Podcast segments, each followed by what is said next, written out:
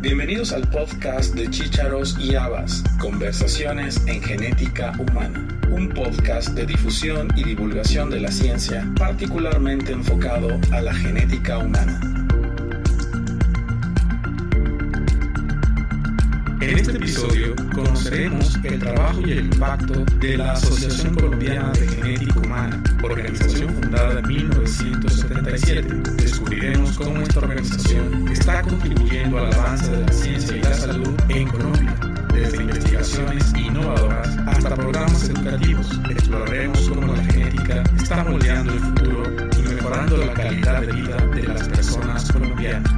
En esta ocasión nos acompaña la doctora Marcela Galvez, presidenta de la ACGH. La doctora Galvez es médica, maestra en genética humana, maestra en epidemiología genética, asesora genética en cáncer hereditario y directora médico-científica y genetista clínica en Kensel Pharma.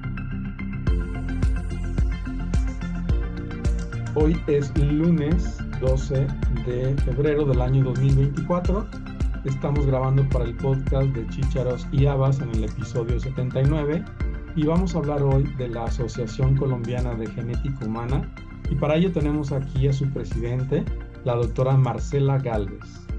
Marcela Galvez es médica, tiene maestría en genética humana por la Universidad del Rosario, una maestría en epidemiología genética por la Universidad Erasmus de Rotterdam en Holanda, asesora genética en cáncer hereditario por la Universidad de Chile y es directora médico científica y genetista clínica en Gensel Pharma.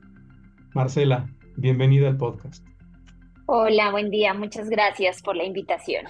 Muy contenta de estar acá. Muchas gracias por aceptar. Y bueno, vamos a empezar platicando sobre qué es la Asociación Colombiana de Genética Humana. Bueno, la Asociación Colombiana de Genética Humana es una asociación con fines académicos y científicos cuyo fin y objetivo principal es promover eh, la genética humana en el país. Eh, nosotros somos una asociación que acoge tanto a médicos genetistas como a otros profesionales de la salud eh, que son clave fundamental del el proceso, digamos, en genética, no solamente diagnóstico, sino también en investigación, por supuesto, y en otras áreas, digamos, de la genética humana. Muy bien. ¿En qué año se fundó la ACGH?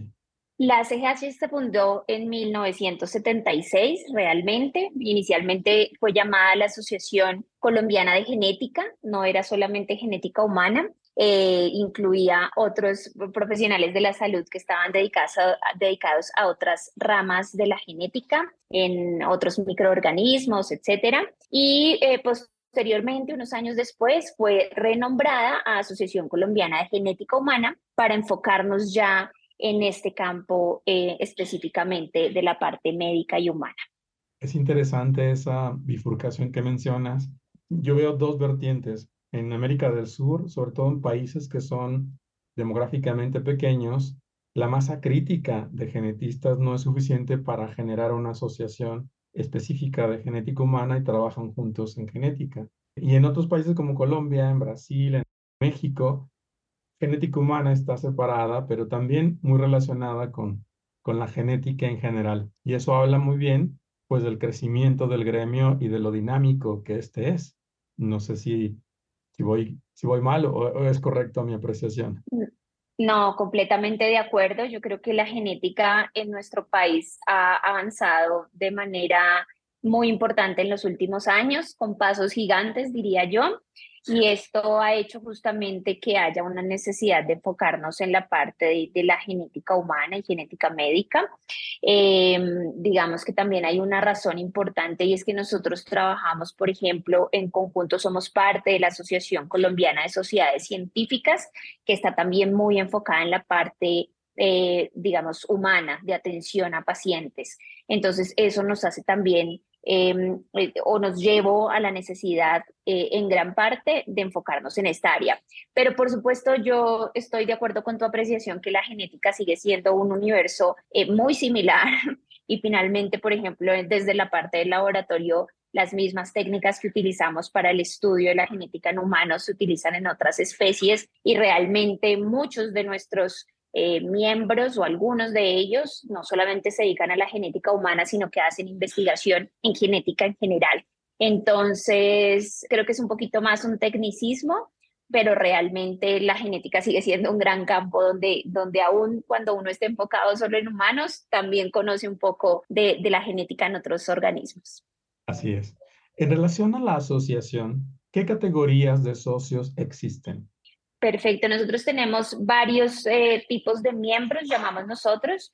Eh, digamos que los más, los, los más eh, importantes son los miembros honorarios, que son aquellas personas que tengan un reconocimiento por sus aportes significativos en el campo de la genética. Luego siguen donde está el gran grueso de nuestra asociación, que son los miembros titulares, que son aquellos miembros que eh, tienen una formación como profesional de la salud y cuyo enfoque principal eh, en su posgrado y en su actividad laboral diaria es la genética humana. Luego están los miembros asociados, que son aquellas personas cuya rama principal de interés o de labor no es la genética humana, pero son afines a la genética humana. Entonces, por ejemplo, aquí están algunos em, profesionales de la salud que no han hecho una especialización pero que o, o una posgrado, pero que tienen el interés de hacerlo, o algunos médicos con otra especialidad, por ejemplo, pero que los lleva a que de alguna manera también estén involucrados en genética, como por ejemplo neuropediatras, etcétera.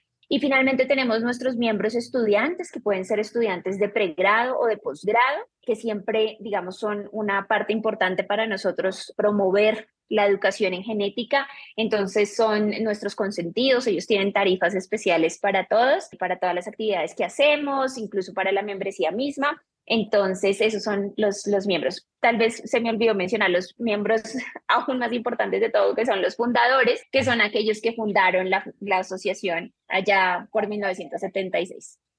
Muy bien. Eh, he tenido la oportunidad de visitar Colombia en varias ocasiones y también sé que existe la, eh, la Asociación Colombiana de Médicos Genetistas.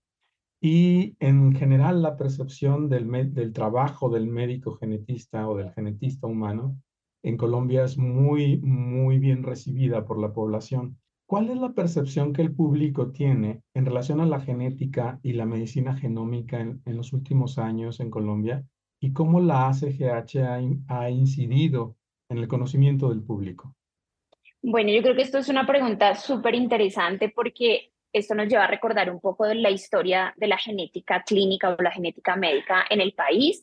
Y es que hace unos tal vez puedo estar siendo un poco imprecisa, pero 30, 30 y algo años, estuvieron las primeras personas que se formaron en genética en el país y la mayoría de ellos, si no todos, se formaron por fuera, porque ah, en este tiempo pues no existía ningún posgrado en genética humana o genética médica dentro de Colombia. Entonces estas personas se fueron a formar en países como México, que siempre ha sido muy fuerte en genética, eh, también en Estados Unidos algunos de ellos, bueno, en diferentes países del mundo y empezaron a traer acá, digamos, la formación ya como un posgrado formal, valga la redundancia, en genética humana y posteriormente en genética médica. Entonces, inicialmente, los primeros programas de posgrado que hubo fueron maestrías y posteriormente empiezan ya a salir las especialidades médico-quirúrgicas, específicamente médicas en genética humana y genética médica. Entonces, digamos que esto lleva también a que hoy en día pues tengamos ya varios programas de formación a nivel de maestría, a nivel de especialidad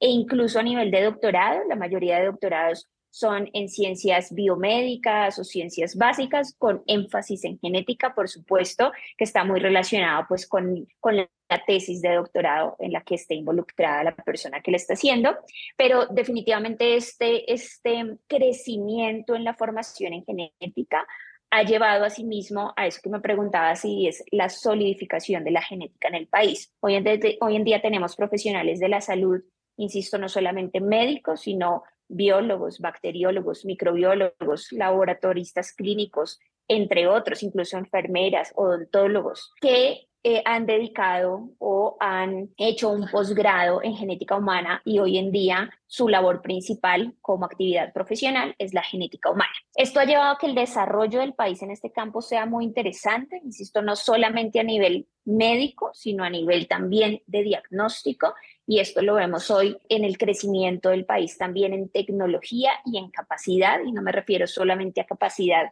de instrumentos, secuenciadores, etcétera, sino en capacidad, en talento humano, que por supuesto tiene que ir de la mano con ese crecimiento en, en instalación. Entonces, sí siento que esta oportunidad de formación que se ha ido robusteciendo en el país, hoy en día creo que tenemos tres, tres eh, facultades de medicina que tienen especialidad en genética médica, eh, tres o cuatro, no estoy segura, y, otras más que tienen maestrías y doctorados. Entonces ya esto nos permite realmente estar formando eh, personas constantemente que van a hacer, pues, por supuesto, que la futura de la genética siga creciendo en el país. ¿Podrías mencionarnos desde el punto de vista de la historia de la ACGH algunos de sus fundadores o figuras relevantes? Digo, sé que hay muchos, pero alguno que recuerdes.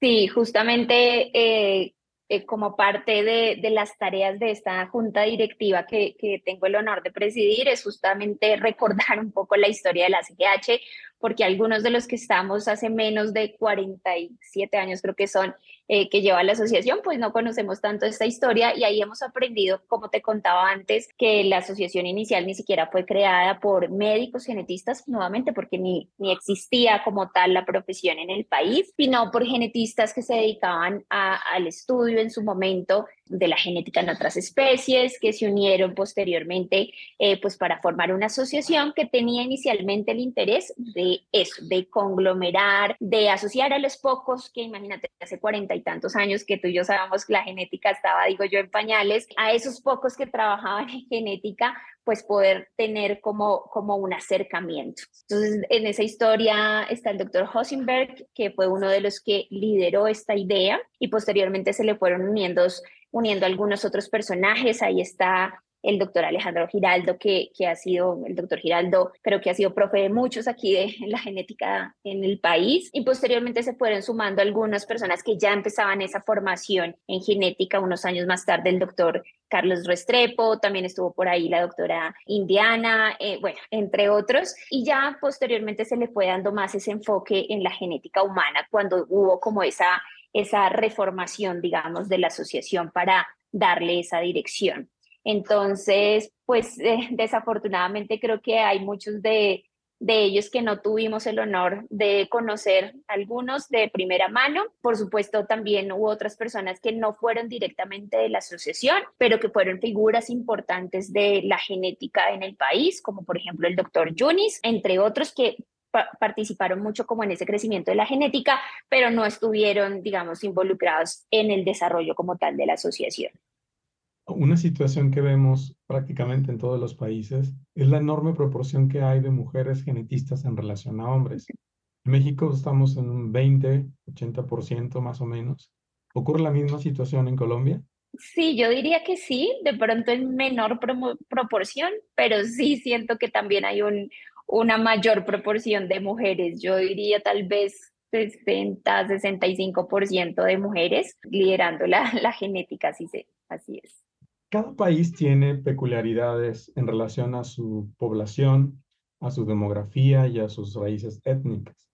En relación a la genética humana, ¿cuáles consideras que son situaciones particulares que el país tiene y que la genética humana tiene esa necesidad de atender en relación al manejo de la salud del país? Yo creo que esta es una pregunta muy interesante porque Colombia tiene algunas particularidades, por ejemplo, geográficas en algunas regiones del país que hacen que haya de alguna manera aislados geográficos y también esto lleva, como sabemos, como genetistas a un porcentaje incrementado de consanguinidad en esas regiones que usualmente son zonas rurales.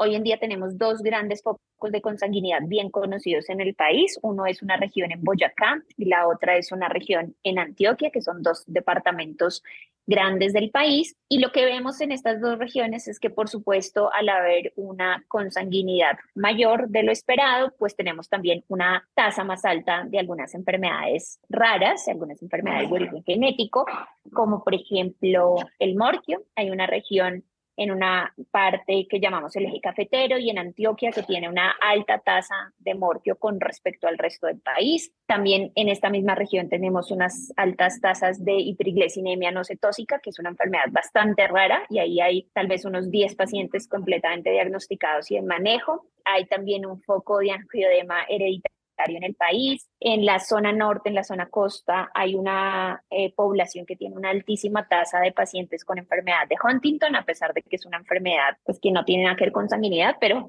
es una, una región que conocemos bien y otra región que tiene una alta incidencia de síndrome X frágil, por poner algunos ejemplos. Entonces, creo que en gran parte esto ha llevado también pues a que nos interesemos nosotros como genetistas en estas poblaciones, en crear un diagnóstico oportuno, un asesoramiento genético, pero también la otra parte, digamos, importante en el desarrollo de esta, de esta atención en salud de la genética es el trabajo que se ha venido haciendo durante los últimos tal vez 20 años, algunos de ellos muy bien liderados por la Asociación Colombiana de Genética Humana, donde se ha logrado, por ejemplo, que hoy en día en el país, si no son todas, la gran mayoría de las pruebas genéticas sean cubiertas por nuestro sistema de salud. Y esto hace pues que el acceso a un diagnóstico sea mucho más fácil, que lo que sabemos pasa en otros países de Latinoamérica, donde el acceso puede ser muy difícil por los costos. Eso ha facilitado también ese crecimiento de la genética en, en nuestro país. Ahí ya me contestaste mi siguiente pregunta. La pregunta iba en relación con el avance de las tecnologías en, la en genética humana en particular. Cada país enfrenta diferentes retos en función de cómo está su sistema de salud, cómo es su estructura económica, cuál es la equidad que existe en la población para acceder a estos sistemas, a estos sistemas de salud pública y cómo la ACGH puede incidir para que la población tenga una mayor disposición a hacerse estos estudios y disponibilidad en el sistema de salud para tenerlos? Bueno, es una súper interesante pregunta. Nuestro sistema de salud en Colombia, digamos, actual, porque debo decir también que justo estamos pasando por una propuesta de reforma a la salud, entonces puede cambiar en los próximos meses o años, pero actualmente tenemos un sistema que busca beneficiar al 100% de la población entonces tenemos lo que nosotros llamamos dos régimen, regímenes, perdón, un régimen contributivo y un régimen subsidiado.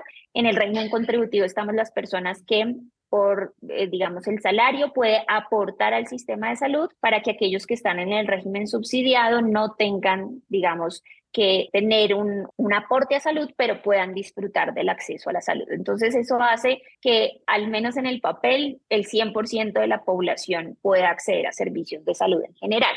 La realidad, por supuesto, es que los pacientes que están en zonas rurales o zonas alejadas tienen, por supuesto, una limitante en el acceso a la salud, pero bien el sistema pues intenta cubrir el 100% de la población. Hace más o menos unos 10 o 12 años, eh, la Asociación Colombiana de Genética Humana eh, precisamente empezó a trabajar de la mano con el Ministerio de Salud y el gobierno en la creación de, en Colombia tenemos algo que se llaman los CUPS, que son los Códigos Únicos de Procedimientos en Salud. Entonces, es la creación de unos CUPS específicos para genética que permitieran justamente esto de lo que hablábamos ahora, y es que hubiera un acceso incluido en el plan de beneficios de salud del Sistema General de Salud de Colombia para cualquier paciente pues, que tuviera una orden médica de un servicio en genética. Esto se logró y esto es lo que nos permite pues, hoy en día eh, gozar de esto de estas herramientas diagnósticas en genética en los pacientes dentro del mismo sistema de salud con una cobertura muy buena.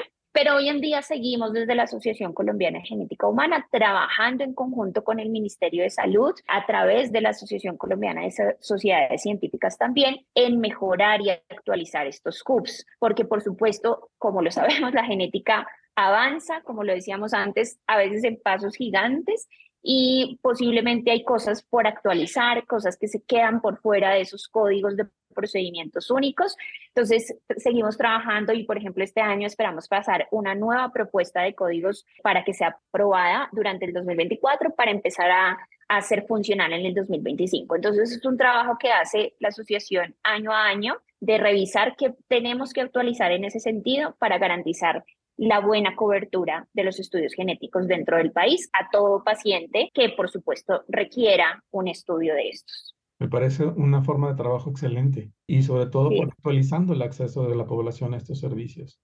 Estoy revisando la mesa directiva actual y me da mucho gusto ver que la mayoría son jóvenes, gente joven, hombres y mujeres. Y eso permite tener una mirada fresca a los retos y a las perspectivas que tiene la genética humana en general y obviamente para ustedes como colombianos, ¿quién mejor que ustedes para tener esa visión? ¿cómo vislumbra la Asociación Colombiana de Genética Humana estos retos? ¿Cuáles son sus retos más importantes en, en los siguientes años?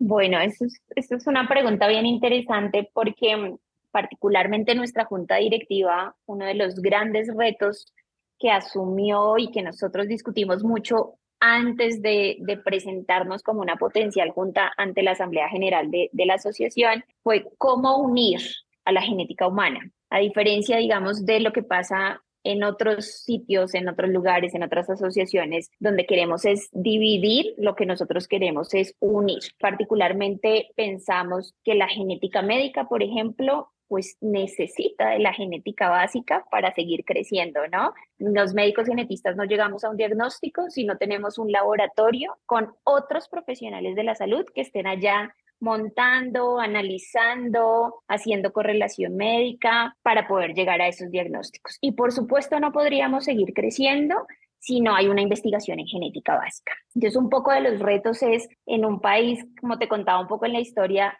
tan dividido porque hay maestrías, doctorados, especialidades, donde yo eh, de pronto creo que tengo más conocimiento porque soy especialista y no, te, y no maestrante o con una maestría en genética, etcétera, en genética médica, eh, se pretende de alguna manera, o se pretende no, pero se, se tiende a dividir. Nosotros queremos todo lo contrario, unir a todos los profesionales de la genética humana en una misma dirección. Realmente creo que al final todos trabajamos por un mismo norte y es promover la genética desde la genética médica, desde la genética de poblaciones o la genética básica, etcétera. Y siento yo que ese es uno de los grandes retos porque por supuesto en un país donde, por ejemplo, como como decíamos, hay más o menos 150 miembros en nuestra asociación, un poco más de eso, pues cada uno tiene también intereses particulares, personalidades particulares, entonces ese, ese considero que es uno de los grandes retos a nivel general como asociación. Y por supuesto, el segundo gran reto diría yo que, como lo veníamos hablando, en un país donde la genética sigue siendo muy fuerte en el sistema de salud, pues cómo seguir promoviendo que también no solamente los que nos formamos en genética, sino que otros profesionales de salud que van a tener interacción con genética, porque por supuesto la genética es transversal hoy en día a muchas áreas, realmente entiendan cada vez más de genética. Y ahí estábamos trabajando para tener cursos para médicos no especialistas en genética en otras áreas, para otros profesionales de la salud, por ejemplo, en atención primaria, para saber